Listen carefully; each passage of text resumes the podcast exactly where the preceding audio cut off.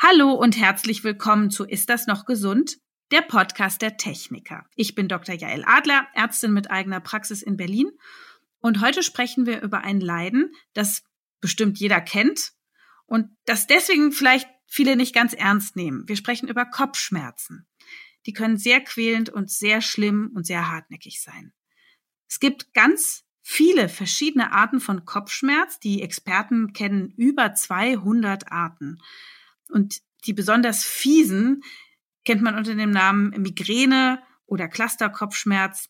Und Kopfschmerzen sind häufiger, als man denkt tatsächlich und leider auch zunehmend im Kindesalter.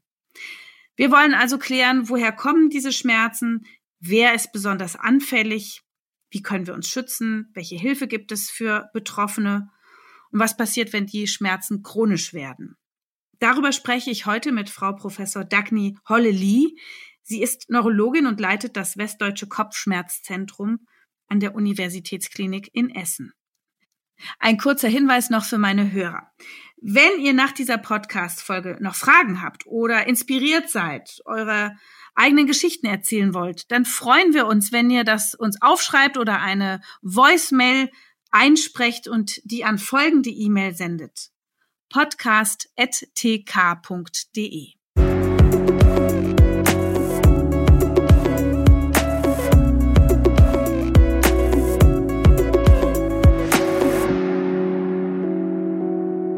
Herzlich willkommen, Frau Professor Holleli. Hallo. Wir steigen sofort ein. Was fasziniert Sie an Kopfschmerzen als Neurologin? Warum ist das so Ihr Schwerpunkt geworden? Ich glaube, das Schöne und was ich so interessant finde, ist, dass man ganz unterschiedliche Patientengruppen trifft. Also Kinder, man trifft äh, Leute, die mitten im Leben stehen, ältere Menschen. Und was ich besonders schön finde, ist, dass man so vielen so gut helfen kann. Das ist ja in der Neurologie nicht bei allen Erkrankungen so. Ähm, aber bei Kopfschmerzen trifft das eben ganz häufig zu, dass man Patienten nach drei Monaten wieder sieht und ihnen dann doch deutlich geholfen hat. Das ist ja, also Kopfschmerz, das, wir haben jetzt gerade schon gesagt, es gibt ganz verschiedene Arten. Kann man den irgendwie so ein bisschen einordnen? Also können Sie mal erklären, wie sich Kopfschmerzen unterscheiden? Auf jeden Fall. Man hat immer so ein bisschen das Gefühl, ähm, wenn man von außen auf diese Kopfschmerzen drauf guckt, dass das so wischiwaschi ist und dass niemand so richtig weiß, was das ist. Und das ist ja auch mal das Problem, wenn Patienten zum Hausarzt gehen, dann sagen die irgendwie Kopfschmerzen, der weiß gar nicht, was er mit denen machen soll. Man kann die aber sehr gut auseinanderhalten und zwar durch eine gute Anamnese, also durch eine gute Befragung der Patienten, indem man einfach schaut, wie lange dauern die Kopfschmerzen, in welchen Situationen treten die vielleicht auf, wie kann man sie triggern, wie kann man sie gut behandeln und dann lassen, lassen sich die Kopfschmerzen eben gut zuteilen zum Spannungskopfschmerz oder eine Migräne oder einem Clusterkopfschmerz. Ich habe früher auch mal in der Neurologie ein paar Monate verbracht in meiner frühen Zeit. Äh, ähm, da war ich noch im Studium, da habe ich mein praktisches Jahr gemacht in der Neurologie und da habe ich gelernt, dass man ein Kopfschmerz-Tagebuch führen sollte. Ist das heute auch noch aktuell? Und was erfährt der Arzt daraus? Absolut. Das klingt natürlich immer so langweilig, jetzt ein Kopfschmerz-Tagebuch zu führen. Aber ich weiß nicht, ob Sie selber Kopfschmerzen haben. Ich habe zum Beispiel selber auch Kopfschmerzen und da erinnert man sich immer nur so gut an die letzte Woche. Wenn ich letzte Woche viel Kopfschmerzen hatte, dann habe ich so das Gefühl, es ist ein großes Thema in meinem Leben. Wenn ich mal zwei Wochen nichts hatte, dann denke ich so, ach, vielleicht ist auch alles in Ordnung.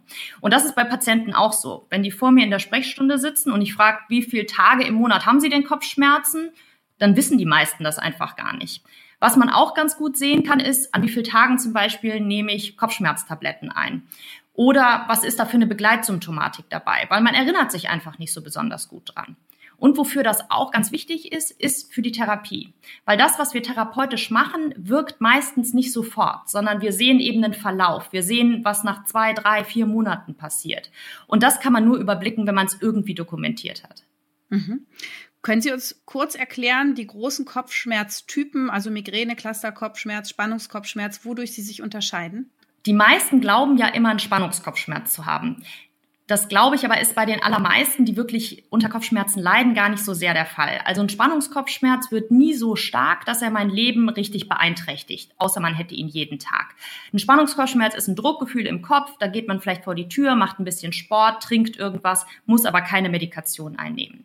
Wenn der Kopfschmerz stärker ist und man sich vielleicht hinlegen muss oder das Gefühl hat, alles ist so ein bisschen hell und zu laut und man denkt drüber nach, dass man eine Medikation einnehmen muss, dann geht das mehr in Richtung Migräne.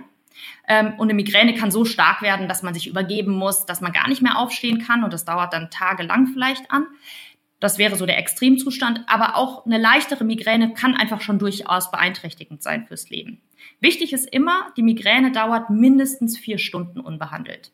Und das ist der große Unterschied zum Clusterkopfschmerz. Der dauert nämlich zwischen 15 Minuten und drei Stunden an. Der ist dann streng einseitig, kann eben auch mehrmals pro Tag kommen. Das kann die Migräne eben nicht. Die kann eben nur einen Tag eben anhalten.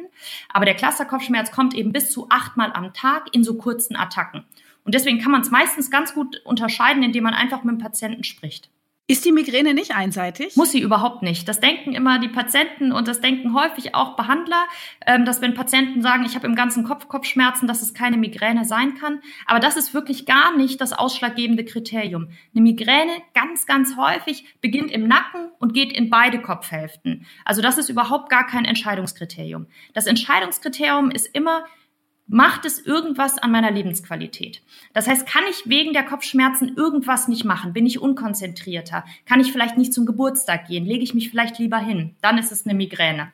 Oh, ich bin beeindruckt, das wusste ich gar nicht mit der Migräne. Ich dachte wirklich immer noch, dass es muss immer halbseitig sein und fragte mich, wie dann zum Beispiel die Kopfschmerzen heißen, die viele Frauen, also ich habe kenne das auch, bekommen immer hormonabhängig, ne? gerade wo man im Zyklus ist, einmal im Monat.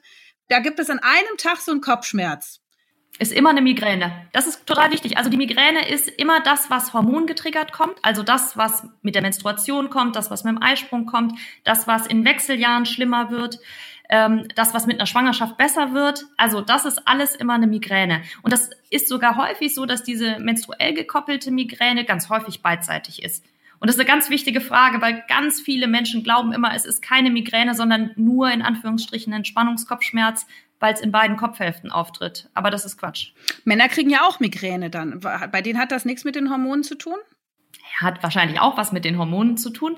Aber es gibt natürlich ganz unterschiedliche Trigger. Ja, es ist so, grundsätzlich muss man erstmal verstehen, die Migräne ist eine genetisch bedingte Erkrankung. Das heißt, man kommt mit der Anfälligkeit für Migräne, ich sage mal, mit dem Migränegehirn kommt man eben auf die Welt.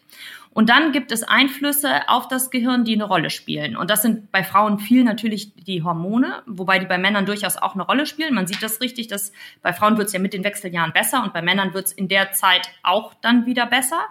Ähm, aber es gibt auch Wettereinflüsse, es gibt Einflüsse von Essen, es gibt Einflüsse vom Schlafrhythmus, es gibt Einflüsse von Sport. Also es gibt ganz, ganz viele unterschiedliche Sachen, die eben noch Einfluss nehmen auf die Migräne. Und Clusterkopfschmerz erinnere ich mich, wurde mit Sauerstoff damals mhm. behandelt. Da haben die Leute so einen, so einen Tank zu Hause gehabt oder so eine, so eine Gasflasche und dann geatmet und dann wurde das besser. Und kurz davor waren sie aber so, dass sie sich das Leben nehmen wollten, so vom, von, dem, von der Intensität her. Also der Clusterkopfschmerz, der hatte auch den Beinamen Suizidkopfschmerz, weil das wirklich die stärksten Kopfschmerzen sind, die man sich vorstellen kann. Also betroffene Frauen sagen immer, es ist schlimmer als der Geburtsschmerz. Also wirklich das Schlimmste, was man sich irgendwie vorstellen kann. Und in der Akuttherapie helfen eben die normalen Schmerztabletten gar nicht, weil die Attacken sind kurz. Das heißt, wenn man irgendwie Paracetamol oder Ibuprofen einnimmt, bis das überhaupt im Blut angelangt ist, ist die Attacke eigentlich schon wieder vorbei. Was aber sehr gut hilft, ist hundertprozentiger Sauerstoff. Warum?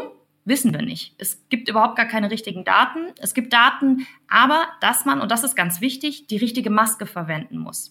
Es reicht also nicht, wenn man einfach nur so zwei Stöpsel in die Nase macht und aufdreht, sondern es muss wirklich eine festschließende, also so eine Rückatmungsmaske sein.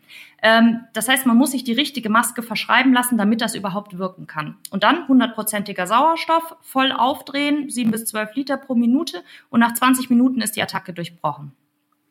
Wie sieht's denn aus mit Eisenmangel? Das kann auch Kopfschmerzen machen, oder? Auf jeden Fall. Und nennt man diesen Kopfschmerz dann auch Migräne oder? Naja, also es ist immer so, dass wenn man eine Anfälligkeit hat für Migräne, es alle möglichen Faktoren gibt, die dazu führen, dass die Migräne schlechter wird. Und das ist zum Beispiel bei Frauen ganz häufig ein Eisenmangel oder eine Schilddrüsenfunktionsstörung, also eine Unterfunktion der Schilddrüse. Wenn die schlecht eingestellt ist, dann sagt man nicht, es ist ein Schilddrüsenkopfschmerz und eben auch kein Eisenmangelkopfschmerz, sondern dann triggert das eben eine Migräne. Das macht natürlich für die Therapie einen großen Unterschied, weil man dann die Therapie mehr auf erstmal den Eisenmangel und die Hypothyreose, also diesen Mangel an Schilddrüsenhormonen ausrichtet, bevor man dann sich nur auf die Migräne fokussiert. Und der Spannungskopfschmerz ist einfach, wenn man verkrampft am Computer saß äh, und der Nacken hat Muskulatur, die einquält, ja? Oder? Ja, genau. Es ist halt ganz wichtig, ein Spannungskopfschmerz, daran erinnert man sich nicht. Das ist Aha. etwas, was vielleicht kurz mal aufgetreten ist, dann geht man vor die Tür und da kommt der Patient nicht zu Ihnen und sagt, ich leide fünfmal im Monat unter schrecklichen Spannungskopfschmerzen. Das ist schon, ich denke immer, also ich sage dem Patienten auch immer, wenn Sie sich dran erinnern, dann ist es kein Spannungskopfschmerz gewesen. Dann ist es schon irgendwie so ein Einschnitt in das Lebensgefühl gewesen, dass es wahrscheinlich eine Migräne ist. Und wenn es eben kurz ist, eben auch ein, äh, ein Clusterkopfschmerz. Und jetzt setzen die Leute sich dann an den Computer und googeln Kopfschmerzen. Und was kommt als erstes? Hirntumor. Hirntumor. Wie oft Ganz ist denn klar. ein Hirntumor der, der, der Auslöser für Kopfschmerzen? Ganz, ganz selten. Ganz, ganz selten muss man sagen. Dass das das einzige Symptom ist, ist wirklich ganz selten. Die Angst vom Hirntumor ist riesen, riesengroß. Ähm, das ist immer so ein bisschen das Problem in der Sprechstunde, weil die Patienten kommen. Ähm, bei uns, wir sind natürlich so ein Zentrum, da haben die wahrscheinlich beim Hausarzt und Neurologen schon alle Bilder gehabt, aber die wollen auf jeden Fall alle MRTs nochmal haben und um ganz, ganz sicher zu sein. Jetzt könnte man ja sagen, warum machen wir nicht einfach bei allem einfach einmal das MRT, dann ist das vom Tisch mit dem Hirntumor und dann haben wir das Problem nicht.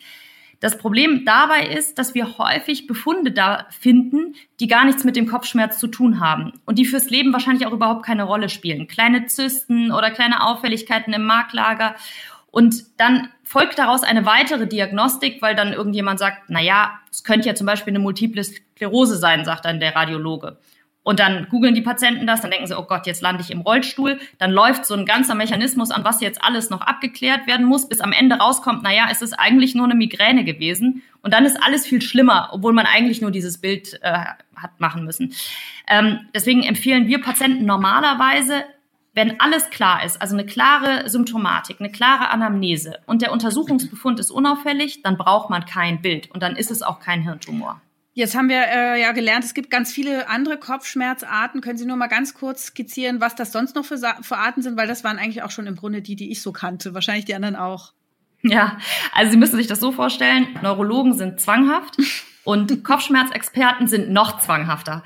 Das heißt, wir haben eine ganze Klassifikation erstellt, ähm, die über 200 Kopfschmerzarten umfasst. Das ist dann ein Kopfschmerz bei Zug und Druck am Kopf zum Beispiel. Das wäre, wenn Sie ein Haargummi tragen zum Beispiel oder ein Helm. Darunter kann ein Kopfschmerz entstehen. Es gibt einen Kopfschmerz bei körperlicher Anstrengung. Also es gibt Patienten, die immer, wenn sie Sport machen, zum Beispiel Kopfschmerzen bekommen. Es gibt einen Kopfschmerz, der unter Dialyse entsteht. Das heißt bei einer Blutwäsche.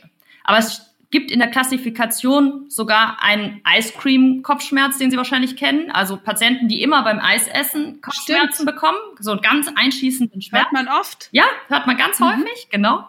Und im Extremfall, also in der Klassifikation auch abgebildet der Kopfschmerz bei Astronauten, die nämlich auch häufiger Kopfschmerzen bekommen. Sie sehen, das ist also es gibt ganz tausende Arten von Kopfschmerzen, aber für die allermeisten äh, ist man sehr gut abgebildet, wenn man sich mit der Migräne und dem Clusterkopfschmerz auseinandersetzt. Mhm.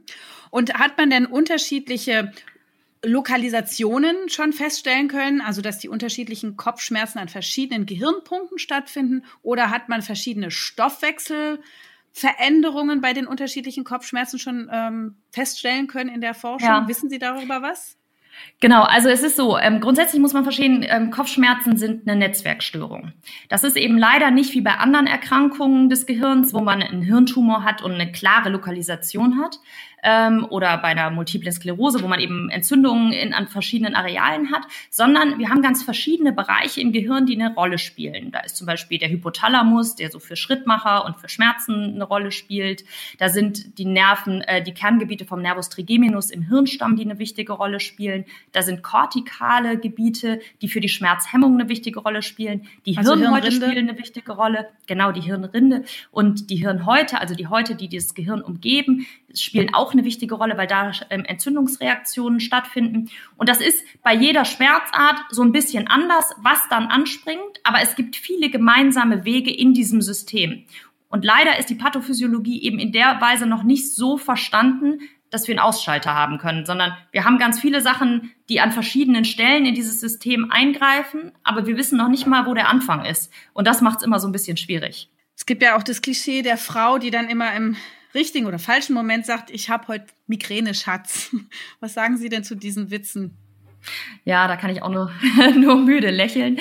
Also, ähm, es ist ja noch gar nicht so lange her und das Klischee hält sich ja immer noch, dass es eine psychosomatische Erkrankung ist, weil häufiger Frauen beteiligt sind, weil es in der Vorphase der Migräne häufig zu Stimmungsschwankungen kommt. Das heißt, bevor der Kopfschmerz kommt, werden Patienten eben schlechter gelaunt ähm, und so weiter. Ähm, aber das stimmt einfach nicht. Das ist eine somatische Erkrankung, aber eben eine Softwarestörung. Und weil man sie eben nur von außen nicht richtig sehen kann und Patienten sehen eben gesund aus, man sieht denen den Schmerz nicht an, wird es eben häufig in so eine Ecke gerückt. Ähm, es gibt immer noch viele Menschen, die eben Schwierigkeiten mit der Diagnose haben. Also ich habe ganz äh, häufig Männer bei mir in der Sprechstunde sitzen, die sagen, nee, also eine Migräne ist es keinesfalls. Also mit der Diagnose gehe ich hier gar nicht raus. Es gab mal, glaube ich, so einen Fokus- oder Sterntitel, äh, wo stand, das Schlimmste, was einem Macho passieren kann, ist eine Migräne. Ähm, also in diese Richtung. Ähm, aber ich versuche Patienten immer zu sagen, das ist eine somatische Erkrankung, wie eben andere Erkrankungen auch auftreten können, wo man sich ja auch nicht dagegen wehrt oder die in diese Ecke ähm, steckt. Und spielt das Alter jetzt auch eine Rolle? Das Alter spielt auf jeden Fall eine Rolle. Also die Migräne beginnt typischerweise mit der Pubertät, also mit einer hormonellen Umstellung und hat dann ihren Höhepunkt so zwischen 30 und 40, wird dann Richtung Menopause manchmal bei einigen nochmal richtig schlimm und danach wird es deutlich besser bei den allermeisten Patienten. Der Clusterkopfschmerz kommt häufig ein bisschen später, also so in den 30er und 40er Jahren. Es gibt auch Daten, dass er mit dem Alter wieder besser wird. Ähm, aber man muss es im Einzelfall immer gucken. Also man kann niemandem versprechen, es wird 100 Prozent mit dem Alter besser. Wie bekommen Sie jetzt als Ärzte heraus, unter welchem Kopfschmerz der Patient leidet? Sie haben schon gesagt, nicht jeder muss gleich ins MRT. Auf keinen Fall. Machen Sie dann eine Hirnstrommessung? Sie haben gesagt Anamnese. Was, was, was macht man noch an Diagnostik? Ja, das Witzige ist, man braucht eigentlich gar nichts. Man braucht nur Zeit. Und das ist natürlich das, was in unserem Gesundheitssystem das ist, was am wenigsten vorhanden ist. Da habe ich den Luxus, hier in meiner Spezialsprechstunde äh, für die Patienten bis zu einer Stunde Zeit zu haben, um einfach zu sprechen, um genau rauszufinden, wie die Symptome sind. Und dann brauche ich bei den meisten Patienten gar nicht mehr als das Gespräch und eine körperliche Untersuchung. Diese ganzen Zusatzuntersuchungen braucht man eigentlich nicht. Die braucht man nur, wenn man vermutet, dass es irgendwas anderes ist. Für eine normale Migränediagnostik, für eine äh, Diagnose, für eine normale äh, Diagnose eines Clusterkopfschmerzes braucht man gar nichts, nur ein Gespräch. Und was machen Sie mit Kindern? Geht da das Gespräch auch so, also wie mit Erwachsenen, ja? Naja, natürlich nicht wie mit Erwachsenen, aber ich sehe in der Sprechstunde Kinder ab vier. Und da muss man natürlich so ein bisschen genauer fragen und da spielt natürlich auch die Anamnese der Eltern eine große Rolle. Aber meistens funktioniert das sehr gut. Und jetzt habe ich gelesen, das hat zugenommen, dass Kinder mehr Kopfschmerzen haben. Woran liegt das? Am, am Konsum von digitalen Medien oder am Handy oder woran? Es gibt, es gibt so ein bisschen ähm, natürlich Daten, dass äh, die Zeit, die man vor einem Bildschirm verbringt, egal in welcher Hinsicht, ähm, das Auftreten von Kopfschmerzen verstärkt. Ich glaube, dass auch ein bisschen mehr Aufmerksamkeit darauf gerichtet wird, dass überhaupt Kinder Kopfschmerzen haben können ich denke, dass ganz viele früher einfach untergegangen sind, weil man gesagt hat, das ist nichts oder das Kind hat keine Lust zur Schule zu gehen oder ähm, irgendwie gesagt hat, das sind jetzt psychische Probleme. Das sehe ich jetzt auch noch ganz häufig in der Sprechstunde. Und es gibt schon so einen Trend, dass Kinder ja durchgetaktet sind äh, wie ein Manager von der Deutschen Bank. Ja, also die kommen mit ihren Kalendern und dann haben die montags Geige und dienstags Klavier und dann noch das eigene Pferd ähm, und dann noch zwei Sportarten. Also die haben dann so einen Kalender, wo einem schon klar ist, dass da gar keine Pausen da sind, um mal auch zu regenerieren. Und das führt schon auch dazu, äh, dass Kopfschmerzen häufiger auftreten. Regenerieren, also es hat auch was mit Müdigkeit zu tun? Ähm, regenerieren, ähm, naja, also es geht vor allem um Regelmäßigkeit im Alltag und natürlich auch Pausen. Ähm, mhm. Und dafür braucht man natürlich auch Zeit für sich selber. Das braucht man als Kind, das braucht man aber auch als Erwachsener. Warum macht das Kopfschmerzen, wenn man so einen vollen Kalender hat? Weil es in einer gewissen Weise Stress macht und gerade Stressabfall dann ähm, Kopfschmerzen verursacht. Wir gehen davon aus, dass diese Kerngebiete im ähm, Hirnstamm dann plötzlich ähm, empfindlicher werden und auf Reize empfindlicher reagieren. Man muss sich das so ein bisschen vorstellen wie Haut bei Sonnenbrand. Also normale Haut verträgt eigentlich allen Stress ganz gut, aber wenn irgendwie der Sonnenbrand drauf ist, dann ist ein kleiner Tropfen, der noch draufkommt, macht sofort Schmerz und macht sofort das Problem, dass es eben wehtut. Und so ist es ein bisschen bei der Migräne auch. Das war ein tolles Beispiel für mich als Hautärztin. Sehr schön. Das ist super. Ähm, jetzt muss ich, ich mache das ja sonst nie, aber jetzt muss ich doch mal von meinem Kopfschmerz ja. erzählen, den ich im Nachtdienst immer hatte, ja. wenn ich in der Klinik war und ungefähr sechsmal in der Nacht rausgerufen worden bin und nächsten Morgen dann mit gefühlt rohem Hirn arbeiten musste. Das hat mir so wehgetan, dieser Schlafentzug. Ja. Wie kann man das erklären? Es ist eben so, dass Schlafentzug natürlich ähm, die ähm, Schmerzempfindlichkeit verändert. Da gibt's auch gute Daten. Also das ist nicht nur Kopfschmerz wird empfindlicher, sondern sie sind generell empfindlicher, wenn sie nicht geschlafen haben. Da tut eben jeder Wespenstich mehr weh.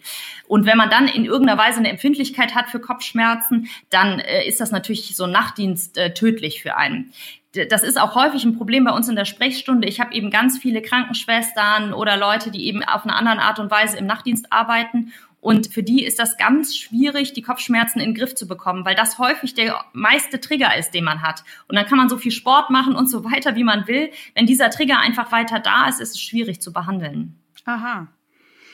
Also Lebensstil ist ein wichtiger Punkt für Erwachsene und für Kinder offensichtlich. Lebensstil ist das Wichtigste. Ohne Lebensstil äh, hat man keine Chance, mit jeder Tablette oder mit was auch immer das gut in den Griff zu bekommen. So, was macht jetzt Otto normal? Also angenommen, man hat Kopfschmerzen, dann wahrscheinlich geht man sich ein Schmerzmittel holen in der Apotheke. Da gibt's ja rezeptfreie. Gibt's da Qualitätsunterschiede? Ja. Was empfehlen Sie da so für den normalen Kopfschmerz? Das, was funktioniert. Also das ist bei jedem was anderes, aber das haben die meisten schon rausgefunden. Also man kann da gar nicht sagen, ob Ibuprofen oder Paracetamol oder Novalgin. Es gibt wissenschaftliche Daten, dass das eine besser ist als das andere, aber das ist individuell so überhaupt gar nicht nachzuvollziehen, sondern man weiß meistens relativ gut, das, was immer so gut hilft, das kann man durchaus nehmen.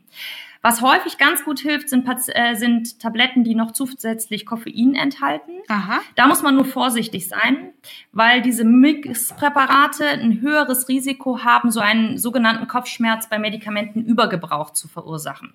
Es ist so, wenn man zu viele Schmerzmittel einnimmt, dann machen die selber Kopfschmerzen. Und da ist es auch egal, ob sie die Schmerzmittel nehmen, weil sie Rückenschmerzen haben oder weil sie gerade Menstruationsbeschwerden haben oder weil sie eben Kopfschmerzen haben, weil der Kopfschmerz oder der Kopf, das Gehirn weiß nicht, wofür sie das jetzt einnehmen. Das heißt, man muss darauf achten, dass man unter diesen zehn Einnahmetagen pro Monat bleibt. Aha. Und wenn man eben so an der Grenze ist, dann würde ich eben diese koffeinhaltigen Präparate eher nicht benutzen, weil die eben ein höheres Risiko haben, so einen Kopfschmerz bei Medikamentenübergebrauch zu äh, verursachen. Ansonsten ist man vollkommen frei. Mhm. Und passiert das auch, wenn man Kaffee trinkt, dann zu seinen Schmerztabletten? Da ist ja auch Koffein drin. Absolut. Kaffee ist äh, so ein zweischneidiges Schwert. Wenn Sie akut Kopfschmerzen, Migräne bekommen, dann hilft Koffein häufig. Also ein starker Kaffee hilft dann häufig, auch ohne dass man Schmerzmittel dazu nimmt. Aber man muss aufpassen. Und die Grenze sind so drei bis vier Tassen Kaffee pro Tag. Wenn man da drüber liegt, dann macht das alleine schon ein Risiko, Kopfschmerzen zu bekommen. Und was einige haben, und das fällt denen gar nicht so auf, ist, dass sie unter der Woche im Büro ganz viel Kaffee trinken und am Wochenende dann den ersten Kaffee erst um zwölf oder um eins. Und das löst dann so eine typische Wochenendmigräne aus, weil sie werden dann koffeinentzügig mhm. und das verursacht ihnen diese Wochenendmigräne.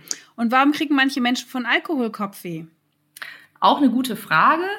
Ähm, ja, also typischerweise macht äh, Rotwein ähm, bei vielen Migränepatienten äh, Kopfschmerzen. Wie genau, wissen wir auch nicht. Wahrscheinlich auch, weil die Empfindlichkeit des Gehirns dadurch einfach negativ beeinflusst wird. Aber auch das ist bei jedem unterschiedlich. Ich glaube schon, dass Patienten, die grundsätzlich eine Migräne haben, auch anfälliger sind für einen Kater. Aber letztlich kann man einen Kater wahrscheinlich irgendwie bei jedem auslösen. Ähm, man muss das individuell gucken es macht beim Alkohol keinen Sinn zu sagen, generell dürfen Migränepatienten kein Alkohol trinken, weil es eben auch ganz viele gibt, die gar nicht reagieren. Mhm. Und wenn man feststellt, man reagiert auf Rotwein, dann muss man eben schauen, ist an dem Abend mir der Rotwein das wert oder nicht. Also ich bin ja als Hautärztin auch mit Ernährungsmedizin äh, unterwegs und wir erzählen immer den Patienten, was von Histaminintoleranz. Ist das möglicherweise ein Faktor, der auch eine Rolle spielt im Gehirn? Dann, äh, also ja. Und wie ist es denn mit den Mineralien und der Austrocknung und den toxischen Substanzen? Also man weiß nicht genau, also entnehme ich jetzt Ihre Aussage, so richtig weiß man nicht, was beim Alkohol der Auslöser ist. Nee. Man ahnt es nur, oder? Genau, weiß man überhaupt nicht bislang, warum das genau so mhm. ist. Haben Sie absolut recht. Ähm, bezüglich Histamin ist es so, ähm, dass es Patienten gibt, die ähm, einen histaminabhängigen Kopfschmerz haben. Mhm. Und für die macht es auch Sinn, ernährungstechnisch darauf zu achten. Die allermeisten Patienten haben das Problem aber nicht. Mhm. Also ich empfehle immer Patienten, wenn sie es ausprobieren wollen, probieren sie es einfach für ein paar Wochen aus. Mhm. Aber dann lassen sie es auch wieder. Weil ich habe eher das Problem mit den Migränepatienten, dass die sich so ganz apodiktisch an alle möglichen Regeln halten und dann gar nicht mehr leben. Also ich habe im Extremfall sogar Patienten gesehen, die sich nur noch von rohem Salat ernährt haben, weil sie das Gefühl hatten, dass alles andere triggern könnte. Und das Problem ist, dass es bei Migräne ganz häufig multifaktoriell ist. Das heißt, man kann gar nicht sagen, ich habe das und das falsch gemacht und deswegen habe ich jetzt meine Migräne, sondern da kommen ganz unterschiedliche Sachen zusammen. Und wenn man versucht, die dann auf das Essen, äh, mit dem Essen abzugleichen, da kommt man einfach auf keinen guten Pfad. Mhm. Sie haben ja schon erwähnt, man muss ein bisschen ausprobieren, welches Schmerzmittel zu meinem Kopfschmerz passt. Also wir haben ja mal gelernt in Pharmakologie, ähm, dass die verschiedenen Schmerzmittel immer an verschiedenen Botenstoffen so andocken oder die beeinflussen. Und womöglich könnte doch man sich dann vorstellen, dass die Kopfschmerzen auch so ein bisschen unterschiedlich sind, an unterschiedlichen Stellen stattfinden und deswegen mal Aspir also Acetylsalicylsäure oder Paracetamol oder Ibuprofen mal dann und mal dann äh, besser wirkt. Also bei normalen Kopfschmerzen oder bei Fieber oder bei Menstruationskopfschmerz immer ein bisschen unterschiedlich. Ja, es ist aber, glaube ich, eher so, dass man ein genetisches Profil hat und dann bei Schmerzen generell auf bestimmte Medikamente besser reagiert oder schlechter reagiert. Aha. Also kann ich persönlich zum Beispiel sagen, wenn ich Knieschmerzen habe oder auch meine Migräne reagiert deutlich besser auf zum Beispiel Ibuprofen als Paracetamol. Aha. Aber ich kenne genug andere, wo es genau andersrum ist. Und ich glaube nicht so sehr, dass das was mit der Schmerzart zu tun hat, sondern dass es Patienten gibt, deren Schmerz, egal wo er jetzt erstmal ist, besser reagiert auf das eine oder das andere. Da kann man aber nicht im Augenblick Rückschlüsse ziehen, dass das dann eine andere Art der Migräne ist oder eine andere Art des Spannungskopfschmerzes. Es gibt aber andere ähm, Schmerzmittel, die spezifisch bei Migräne wirken. Und das ist immer ganz wichtig, wenn man nämlich mit den normalen ähm, Schmerzmitteln nicht klarkommt oder die nicht ausreichen, gibt es eben sogenannte Triptane, die ganz spezifisch für die Migräne wirken und die eben dann bei Bauchschmerzen und bei Knieschmerzen nicht wirken. Probieren Sie das dann auch mal einfach aus? Ja, absolut. Genauso läuft das. Ähm, wenn Patienten zu uns kommen und sagen, das klappt einfach mit den normalen Over-the-Counter-Sachen, die man frei verkäuflich in der Apotheke bekommt, eben nicht, dann verschreiben wir ihnen mehrere Triptane und dann probiert man einfach mal aus, mit was man am besten klarkommt. Wichtig ist immer, kein Schmerzmittel wirkt immer. Auch das beste Schmerzmittel wirkt in ungefähr 80 Prozent der Fälle. Und wenn es nicht wirkt, dann ist es ganz häufig ein Einnahmefehler. Das heißt, Patienten nehmen es zu spät oder sie nehmen zu wenig oder sie nehmen es in der falschen Applikationsform. Das heißt zum Beispiel, Patienten müssen sich ganz viel übergeben und nehmen eine Tablette ein. Dann bleibt natürlich gar nichts im Magen drin und dann weiß man nicht, wie viel man nachnehmen muss. Das mit der Dosierung ist auch immer so ein Problem. Migränepatienten wollen meistens eigentlich am liebsten gar nichts einnehmen. Das heißt, die warten sehr lange, weil vielleicht wird der Kopfschmerz nicht schlimm, obwohl er eigentlich immer schlimm wird. Weil ihnen übel ist, wollen sie nichts einnehmen, oder? Ja, oder weil man ein schlechtes Gefühl hat mit einer Medikation. Ich kenne das ja selber, ja. Also, dass man dann so denkt, ach, vielleicht doch muss man ja nicht unbedingt. Und dann nimmt man nur eine halbe Dosierung und dann wirkt's nicht richtig und dann wird die Migräne immer schlimmer ich sage immer, ist wie beim Feuerlöschen, ja. Also wenn man sich entscheidet zu löschen, dann direkt den ganzen Eimer Wasser drüber kippen und nicht so ein bisschen mit dem Wasserglas und mal schauen, vielleicht oder nicht, ja. Ähm, weil das macht keinen Sinn. So funktioniert es einfach nicht. Sondern wenn man sich entschließt, was einzunehmen, dann direkt die volle Dosis, dann hat man auch eine Chance, dass es gut wirkt. Und sowas muss man mit dem Patienten natürlich besprechen, weil ganz häufig sind so Einnahmefehler das Problem und gar nicht die Medikation selber, die nicht richtig gut wirkt. Mhm. Das heißt, ähm, Nasensprays sind doch auch ganz beliebt. Oder nimmt man jetzt auch mittlerweile schon was unter die Zunge? Oder welche Darreichungsform gibt es als Alternative zum Einnehmen? Genau, also es gibt eine Schmelztablette, die direkt auf der Zunge oder unter der Zunge zerschmilzt. Es gibt einen Nasenspray, ähm, den muss man aber mögen, weil der macht, läuft manchmal so hinten im Rachen runter. Da haben manche Patienten dann auch mehr Übelkeit davon. Ähm, und es gibt ähm, für die, die ganz extreme Attacken haben, auch eine ähm, Subkutanspritze. Das heißt, eine Autoinjektor, eine Spritze, die man sich selber setzen kann, direkt unter die Haut. Also das kennen ja manche von so Blutverdünnung nach einer OP oder so. Das ist ganz einfach ähm, und das wirkt natürlich besonders schnell, weil das direkt unter die Haut geht. Das ist vor allem zum Beispiel für die Patienten wichtig, die morgens wach werden und schon stärkste Kopfschmerzen haben. Bei denen kann man natürlich nicht sagen, nehmen Sie so früh wie möglich, weil die verschlafen den Anfang einfach und werden dann schon mit richtig schlimmsten Schmerzen wach. Und für die ist das zum Beispiel eine gute Option. Zäpfchen oder Schmerzpflaster, auch eine Option? Nicht so wirklich. Also Zäpfchen, ähm, gibt's manchmal so für Kinder, aber eigentlich für Erwachsene, da sind die meisten sehr zurückhaltend. Und Schmerzpflaster wirken zu langsam. Also wir brauchen ja schon relativ flott was im Blut, damit man eine Chance hat, dass es schnell weggeht, weil die Migräne schon relativ flott dann auch so schlimm wird, dass man sehr beeinträchtigt ist im Alltag. Und das klappt mit dem Schmerzpflaster einfach nicht schnell genug. Äh, Sie haben vorhin schon mal angesprochen, dass es äh, genetische Faktoren gibt. Ist also ist Kopfschmerz erblich? Auf jeden Fall. Also es gibt richtige Kopfschmerzfamilien und ich habe nur ganz selten Patienten, die hier sitzen und es hat niemand in der Familie Migräne. Es ist eher so, dass die Mutter, die Schwester, die Tante und noch der Opa alle irgendwie Migräne haben. Können Sie noch was zur Aura sagen? Das fällt ja auch immer wieder im Zusammenhang mit Migräne, also Vorboten neurologischer Art. Genau, man muss immer so ein bisschen unterscheiden. Es gibt Vorboten der Migräne. Das wäre manchmal auch, dass man das Gefühl hat, man kann nicht richtig scharf sehen oder man ist müde oder man muss mehr gehen, mehr auf Toilette, Stimmungsschwankungen, sowas. Und dann gibt es eine Aura. Das ist eine neurologische Symptomatik, die direkt vor den Kopfschmerzen auftritt. Am häufigsten ist es so ein Flackern. Das heißt, irgendwo im Gesichtsfeld fängt plötzlich so ein Flimmern an und das breitet sich immer weiter aus. Das kann sogar so weit gehen, dass man auf einem Auge gar nichts mehr sieht oder dass man zur Seite nichts mehr sieht, dass man so einen Tunnelblick bekommt. Und normalerweise ist das nach einer Stunde spätestens weg. Es kann auch sein, dass dann ein Kribbeln anfängt, zum Beispiel in der Hand, was sich weiter nach oben ausbreitet bis ins Gesicht. Die ähm, Lippe, die Zunge kann taub werden. Man kann richtige Sprachstörungen bekommen. Ähm, man kann Lähmungen bekommen im Extremfall, dass man wirklich eine Seite nicht bewegen kann. Wichtig ist immer, es ist im Unterschied zum Schlaganfall, das ist ja immer die Angst der Patienten, etwas, was sich aufbaut. Also es fängt irgendwo an und es baut sich weiter auf und es baut sich wieder ab. Das, Im Gegensatz dazu ist beim Schlaganfall die Symptomatik eher so, dass man ganz plötzlich die gesamte Symptomatik hat und eben nicht etwas, was sich langsam auf und wieder abbaut. Und haben denn die Betroffenen ein erhöhtes Schlaganfallrisiko, weil da ja offensichtlich irgendwas im Hirn fehlläuft? Es gibt so ein bisschen Daten, dass das ähm, Risiko für Schlaganfall und für Herzinfarkt erhöht ist. Aber das ist marginal. Das spielt im Vergleich zu den anderen Risikofaktoren überhaupt keine Rolle. Das heißt, die anderen Risikofaktoren wären sowas wie Zuckererkrankungen, wie Übergewicht, wie Rauchen. Das spielt eine viel, viel größere Rolle. Mhm. Die Migräne mit Aura ist ein Risikofaktor, der aber zu vernachlässigen ist, wenn man die anderen Risikofaktoren im Griff hat. Wo man aber ein bisschen darauf achten sollte, ist zum Beispiel, wenn man sich eine Pille zur Schwangerschaftsverhütung verschreiben lässt, weil die ja auch nochmal ein zusätzliches Risiko macht. Und dann kann man darauf achten, dass man ein Präparat nimmt, was eben das Risiko nicht noch weiter erhöht, gerade wenn man noch andere Risikofaktoren hat. Ähm, ist denn überhaupt die Pille empfehlenswert bei Migränepatientinnen? Man muss sagen, es gibt keine richtig guten Daten ähm, für oder gegen die Pille. Bei den allermeisten Patienten spielt es überhaupt keine Rolle. Es Aha. gibt immer wieder Frauen, die das Gefühl haben, es hätte mit der Pille begonnen.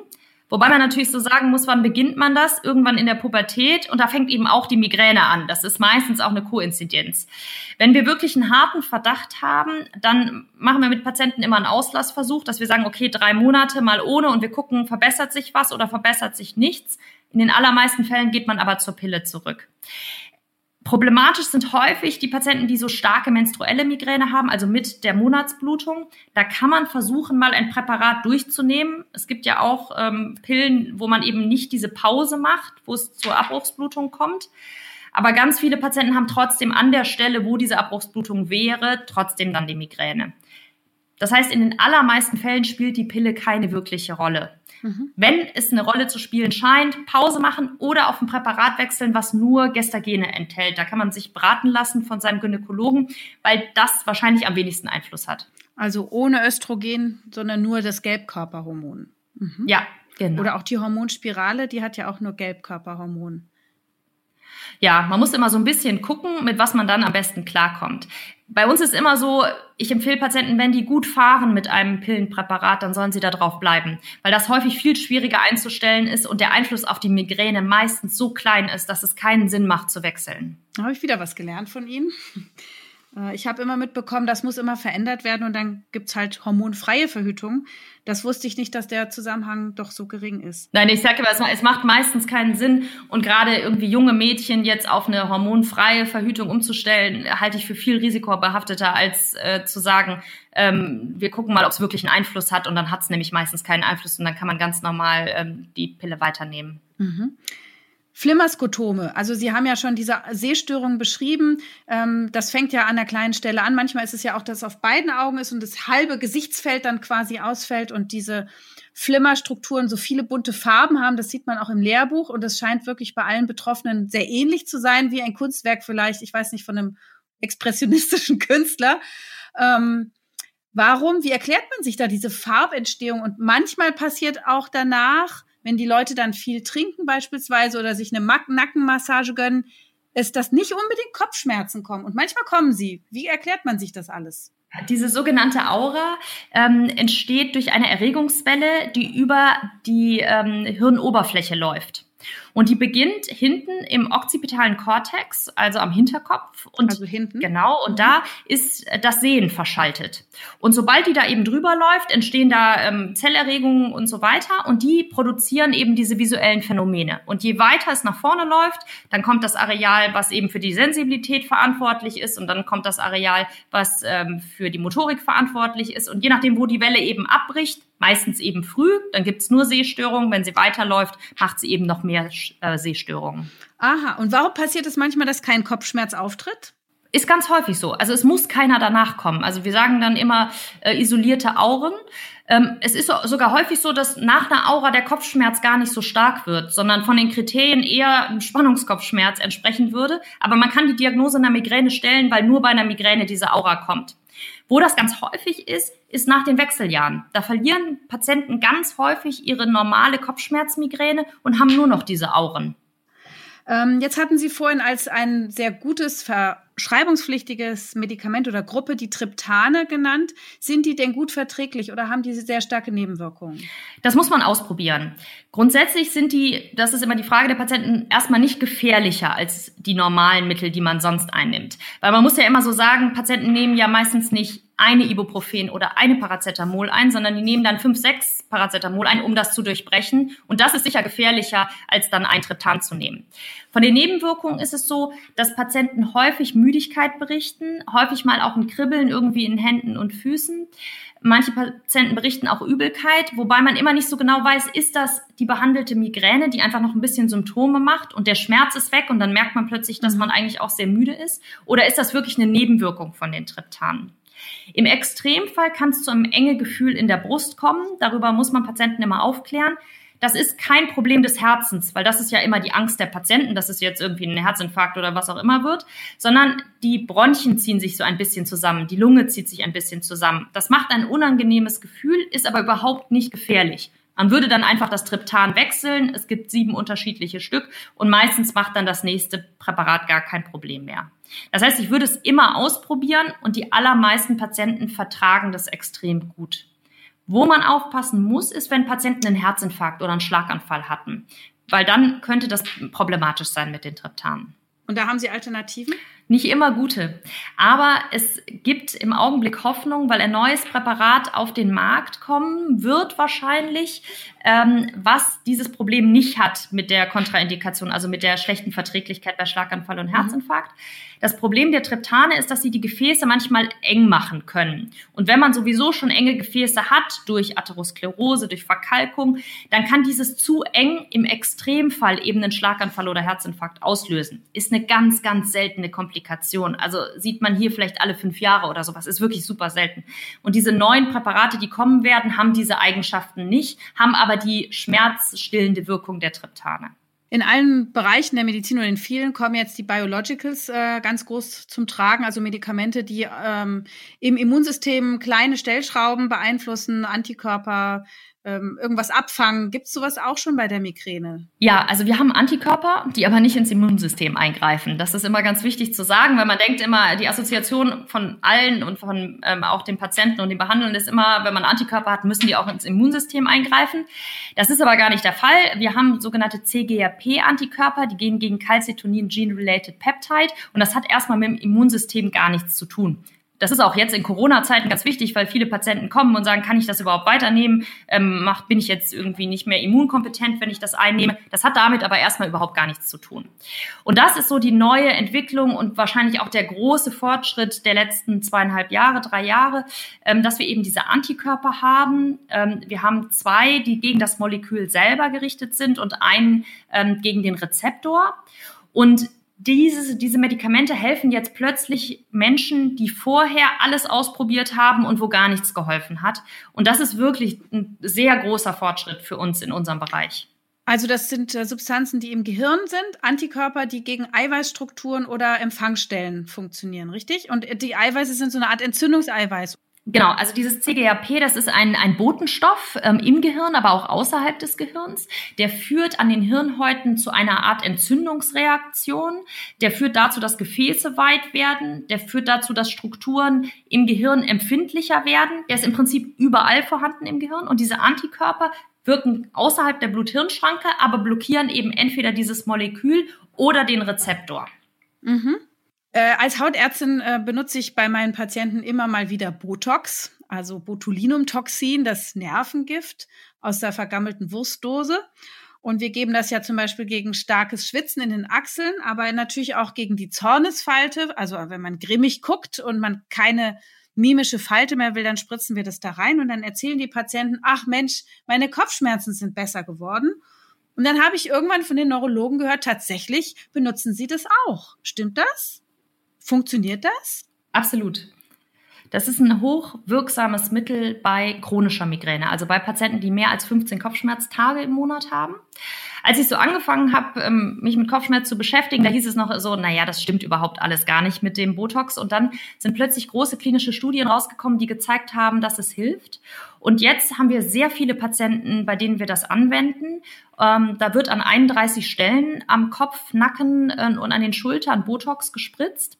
Patienten kommen alle drei Monate und das hat bei vielen Patienten wirklich phänomenale Wirksamkeit. Das heißt, die kommen von 15, 20 Kopfschmerztagen pro Monat und haben dann plötzlich nur noch fünf, sechs Tage im Monat. Also nicht in die Zornesfalte, sondern an der Kopfhaut und im Nacken und an den Schultern. Auch an der Stirn. Also die Zornesfalte machen wir mit. Das ist äh, sicher ein Service, der dann bei der Migränebehandlung dabei ist. ähm, aber grundsätzlich ähm, ist es die Stirn und die Schläfen, Hinterkopf, Nacken und die Schultern. Das sind festgelegte Punkte, ähm, damit man, wenn man nochmal spritzt oder zu einem anderen Behandler geht, auch immer die gleiche Behandlung bekommt und nicht jeder irgendwie spritzt, wie er, ähm, wie er gerade lustig ist. Und das muss man ja wahrscheinlich auch zweimal im Jahr machen und es ist sehr teuer.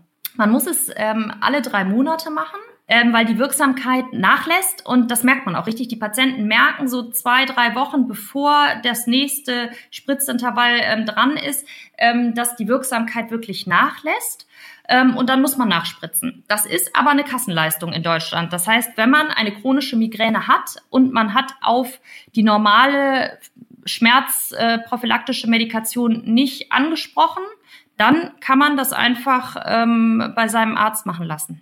Wenn man das jetzt so in den Nacken und in die Schultern spritzt, dann erinnert einen das ja schon an verspannte Muskulatur. Dann fragt man sich ja schon, ob das doch einen Einfluss auch auf den, den Kopfschmerz hat, dieser Spannungszustand, der dann gelockert wird, weil die Muskeln ja weicher gemacht werden. Ja, es ist so, dass wahrscheinlich etwa zwei Drittel der ähm, Patienten mit Migräne auch Nackenschmerzen haben und Nackenverspannungen. Wahrscheinlich ist der Weg aber andersrum. Die Migräne selber entsteht im Hirnstamm, aber die Schmerzfasern reichen bis in die Schultern und die reichen bis in den Nacken und führen da zu Verspannungen. Das heißt, Natürlich kann man über den Weg der ähm, Entspannung des Nackens die, ähm, die Migräne behandeln, aber die eigentliche Ursache liegt eigentlich im Hirnstamm und da muss sie auch behandelt werden. Und das Botox wirkt letztlich auch im Hirnstamm. Das hat den Nebeneffekt, dass es die Muskulatur weicher macht. Aber der eigentliche Wirkmechanismus ist, dass das Botox aufgenommen wird von diesen trigeminalen Fasern ähm, und dann zurücktransportiert wird zum Hirnstamm und da in den trigeminalen Kernen dazu führt, dass der Aktivierungszustand runtergefahren wird. Das heißt, das wirkt gar nicht da, wo wir es hinspritzen, sondern es wird zurücktransportiert woanders hin. Oh, das heißt, es diffundiert doch nicht nur ein Zentimeter rund um die Einstichstelle, sondern es geht doch ins Gehirn rein. Ja, absolut. Es wird zurücktransportiert. Es wird vom Nerven aufgenommen und zurücktransportiert. Muss man denn da auch Angst haben, dass das irgendwie, es gab mal irgendwann die Nachricht, das würde auch zu Intelligenzdefekten führen? Das Nein, also Botox ist wirklich eines der sichersten Medikamente, die es gibt. Es hat den großen Vorteil, dass es eben keine Nebenwirkungen macht, außer dass es die Stirn glatt macht, aber das stört die meisten nicht. Ansonsten ist es sehr gut verträglich und gerade verglichen mit anderen Medikamenten, die wir sonst einsetzen, macht es eben keine Gewichtszunahme, es macht keine Konzentrationsstörungen, es macht nicht müde, es verträgt sich mit allen anderen Medikamenten. Das heißt, man hat kein Problem, wenn man zusätzlich noch andere Erkrankungen hat, dass man da irgendwelche Wechselwirkungen schafft. Das heißt, es ist was sehr, sehr sicheres und man muss es nur alle drei Monate machen. Das heißt, für viele Patienten ist das ein deutlicher Gewinn an Lebensqualität. Und dann haben wir noch Cortison. Das wird wohl auch eingesetzt hin und wieder. Hin und wieder. Wo es eine große Rolle spielt, ist beim Clusterkopfschmerz, weil man im Prinzip von heute auf morgen es schafft, dass der Clusterkopfschmerz aufhört. Also Patienten kommen, haben sechs, acht Attacken am Tag und man beginnt mit Cortison und am nächsten Tag sind die Beschwerde frei. Der Clusterkopfschmerz verläuft häufig in so Episoden und es geht eben darum, dass man diese Episode durchbricht. Das heißt, Patienten haben ein paar Monate Schmerzen, dann haben sie aber auch wieder monatelang keine Schmerzen und in diese Phase wollen wir rein. Und dafür ist Cortison häufig genau das Richtige. Wie hoch dosieren Sie das? Wir dosieren das äh, mit 100 Milligramm für fünf Tage und dosieren dann alle äh, drei Tage um 20 Milligramm ab. Und wir haben das gerade in einer großen klinischen Studie untersucht, mehrere Zentren in Deutschland, ähm, über 100 Patienten mit Clusterkopfschmerz untersucht und eben zeigen können, wie hoch wirksam das ist. Wo es auch eine Rolle spielt, ist bei Patienten, die den sogenannten Status migrenosus haben. Eine normale Migräneattacke ist nach drei Tagen durchbrochen. Also die hört einfach von alleine auf, egal was man einnimmt, egal was man macht. Aber es gibt Patienten, die drei, vier, fünf, sechs Tage plötzlich diese Migräne haben. Und da beginnt das Schmerzgedächtnis irgendwie falsch zu arbeiten und Patienten kommen einfach nicht mehr gut raus aus dieser Attacke. Und da helfen die normalen Schmerzmittel nicht mehr gut. Und das ist so ein Zeitpunkt, wo man sehr gut Cortison ein paar Tage einsetzt, drei bis fünf Tage. Und dann hat man es einfach wieder durchbrochen und das Gehirn ist wieder im normalen Rhythmus drin. Okay, dann kommen wir nochmal kurz zu den Kindern zurück, äh, wenn es um Therapie geht. Was darf ich denn einem Kind geben? Also ich finde es erstmal ganz wichtig, dass wenn Kinder starke Schmerzen haben, dass man durchaus auch über ein Schmerzmedikament nachdenken kann. Nur weil jemand vielleicht noch klein ist, heißt das nicht, dass er die Schmerzen jetzt durchstehen muss. Natürlich bin ich jetzt auch kein großer Fan davon, dass man Kindern unendlich viel Medikamente gibt, aber wenn die starke Schmerzen haben, macht es durchaus auch Sinn, zum Beispiel Ibuprofensaft zu versuchen oder ab dem zehnten Lebensjahr kann man auch ein Triptan versuchen, wenn das sein muss. Ansonsten ist immer das Nicht-Medikamentöse das Wichtigste, das heißt hinlegen, Ruhe, ein dunkles Zimmer und die allermeisten Kinder sprechen darauf schon so gut an, dass man gar keine Medikation braucht. Und kann man Kopfschmerzen eigentlich heilen? Kann man da seinen Patienten Hoffnung machen? Das ist immer ganz wichtig, dass wir immer sagen, wir können es nicht heilen. Weil sonst ist die Erwartung viel zu groß. Das ist eine genetisch bedingte Erkrankung. Das heißt, das ist eine gewisse Sollbruchstelle in ihrem Kopf, ja, die einfach da ist und die davon abhängig ist, wie man sein Leben führt. Für mich ist wichtig, dass die Patienten wissen, ähm, es geht erstmal darum, ein gutes Leben mit der Migräne zu führen. Das heißt, wenn die gut behandelt ist, wenn die nicht häufig auftritt, dann wird die einen im Alltag überhaupt gar nicht relevant beeinträchtigen. Dann ist das etwas, was einem vielleicht auch zeigt, dass man gerade zu viel Stress hat, dass man ein bisschen auf die Bremse gehen muss, dass man einfach ein bisschen zur Ruhe kommt. Problematisch ist es ja nur, wenn man sie nicht im Griff hat. Aber es ist wirklich ganz wichtig, dass Patienten wissen, dass wir sie nicht heilen können, weil sonst machen wir die beste Therapie und die Patienten sind unzufrieden, weil trotzdem immer natürlich noch Migräneattacken kommen werden. Ist das auch beim Clusterkopfschmerz so? Ich kenne einen Patienten, der hatte das ganz schlimm und dann war es weg und ist zwar also ein, 20 Jahre weg. Ja, das kann beim Cluster sein. Ich hatte heute einen Patienten, der war neun Jahre beschwerdefrei und heute, vor zwei Wochen, ist es eben wieder losgegangen. Ja, man soll bloß nicht jeden Tag da sitzen und warten, ob es jetzt losgeht oder nicht. Ja, wichtig ist, und das ist, gilt für Cluster, aber das gilt für Migräne wahrscheinlich noch mehr. Ganz viele Patienten machen sich die Zeit zwischen der Migräne, wo sie eigentlich beschwerdefrei sind, kaputt, weil sie Angst haben, dass es wieder losgeht oder was passiert, wenn man in dem Moment das bekommt. Wichtig ist, dass man gerade die schmerzfreie Phase richtig lebt, ganz normal und eben nicht immer mit der Angst auf die Migräne hin nur leben, sondern ganz normales Leben. Und wenn sie kommt, dann eine optimale Therapie und dann eben damit äh, umgehen, was, was man dann ausfallen lassen muss oder wie auch immer. Hm.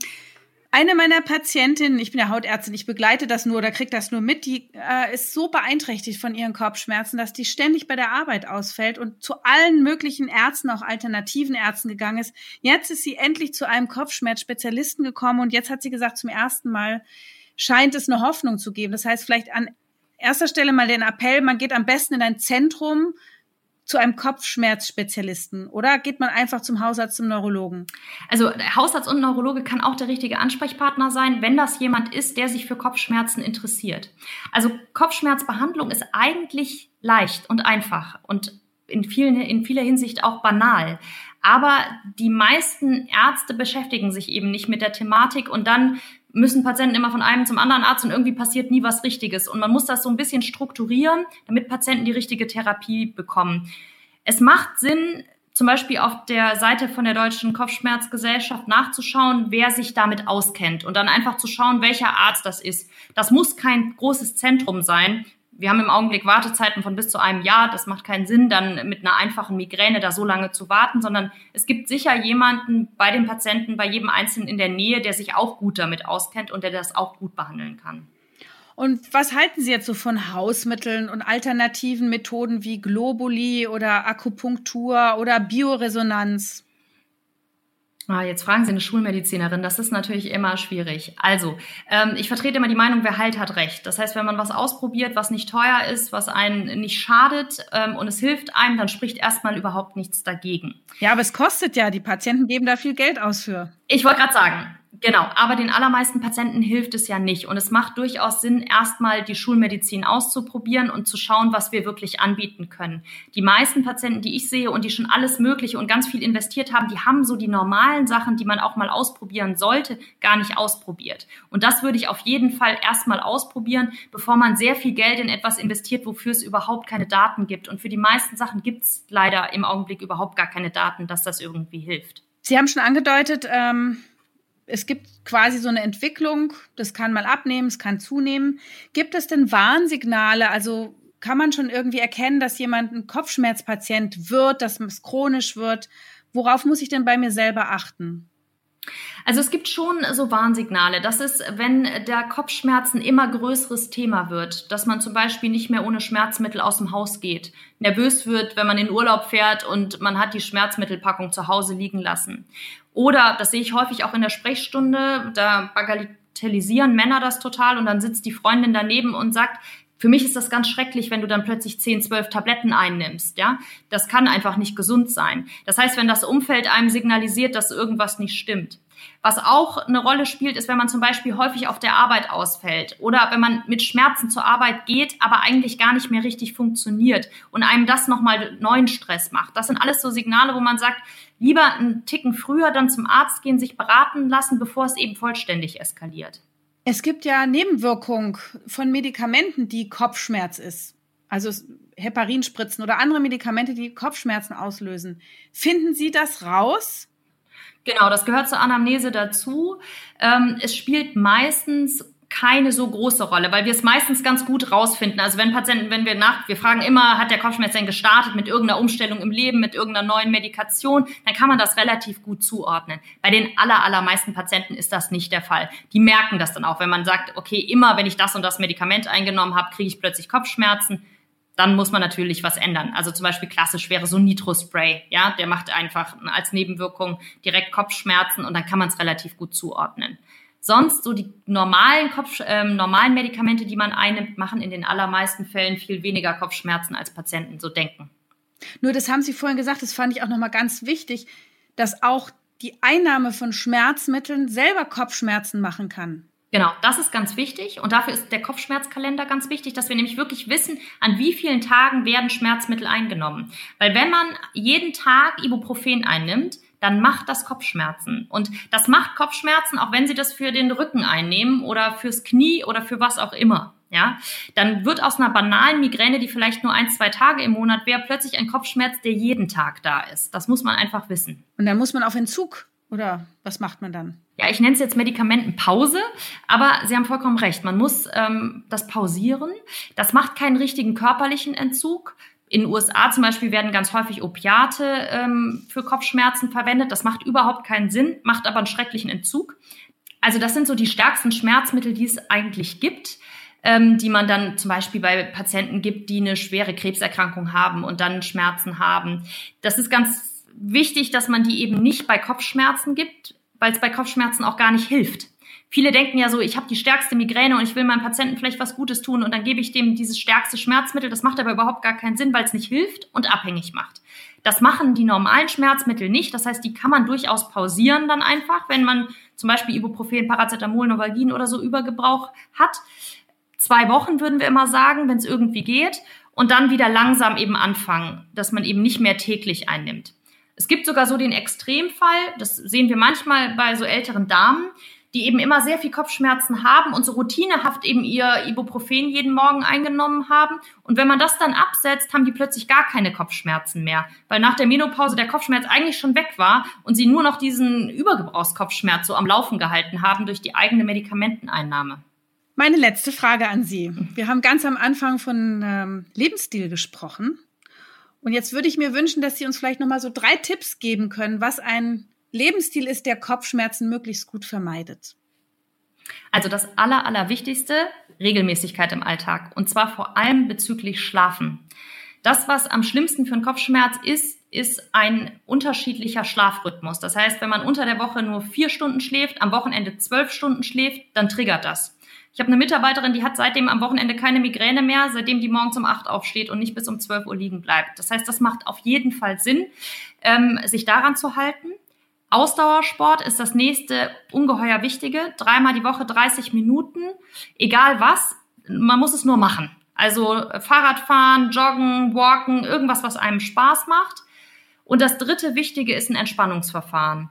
Da kann man Yoga machen, da kann man äh, progressive Muskelrelaxation machen, da kann man sich aber auch einfach nur hinsetzen und ein gutes Buch lesen. Hauptsache regelmäßig und in eine Form der Entspannung geraten. Und wenn man diese drei Sachen ähm, umsetzt, dann hat man eine perfekte Basis, den Kopfschmerz gut in den Griff bekommen zu können. Fantastisch. Also das war sogar für mich auch jetzt als Medizinerin eine ganz tolle Fortbildung, aber ich glaube, es war für jeden sehr verständlich und ähm, ja, also ich kann mich nur bedanken. Und äh, wir haben auch äh, online noch eine ganze Menge Tipps und Links, ne, für, für wenn man noch sich weiter belesen will. Ich bedanke mich, ich sage auf Wiedersehen an Frau Professor Dagny Holle-Lee. Dankeschön. An dieser Stelle nicht zu viel den Kopf zerbrechen. Wir freuen uns über eure Fragen, über eure Geschichten, Anregungen, Wünsche, Ideen in Form einer Voicemail oder auch Textnachricht an podcast.tk.de. Danke fürs Zuhören und bis zum nächsten Mal. Das war unsere letzte Langfolge vor der Sommerpause. Ich würde mich sehr freuen, wenn ihr die kommenden Wochen nutzt, um vergangene Folgen zu hören. Vielleicht kennt ihr ja noch nicht alle. Demnächst strahlen wir auch noch eine kurze Feedback-Folge zum Thema Diabetes mit euren Fragen aus und gemeinsam hören wir uns dann in alter Frische am 7.9. mit einer neuen Langfolge. Ich freue mich sehr auf euch. Habt einen schönen Sommer. Das war Ist das noch gesund? Der Gesundheitspodcast der Techniker. Alle zwei Wochen bekommt ihr hier auf dem Podcast-Kanal eine neue Folge zu hören. Welche Themen wir als nächstes behandeln, erfahrt ihr im Newsletter der Techniker. Danke fürs Zuhören und bis zum nächsten Mal.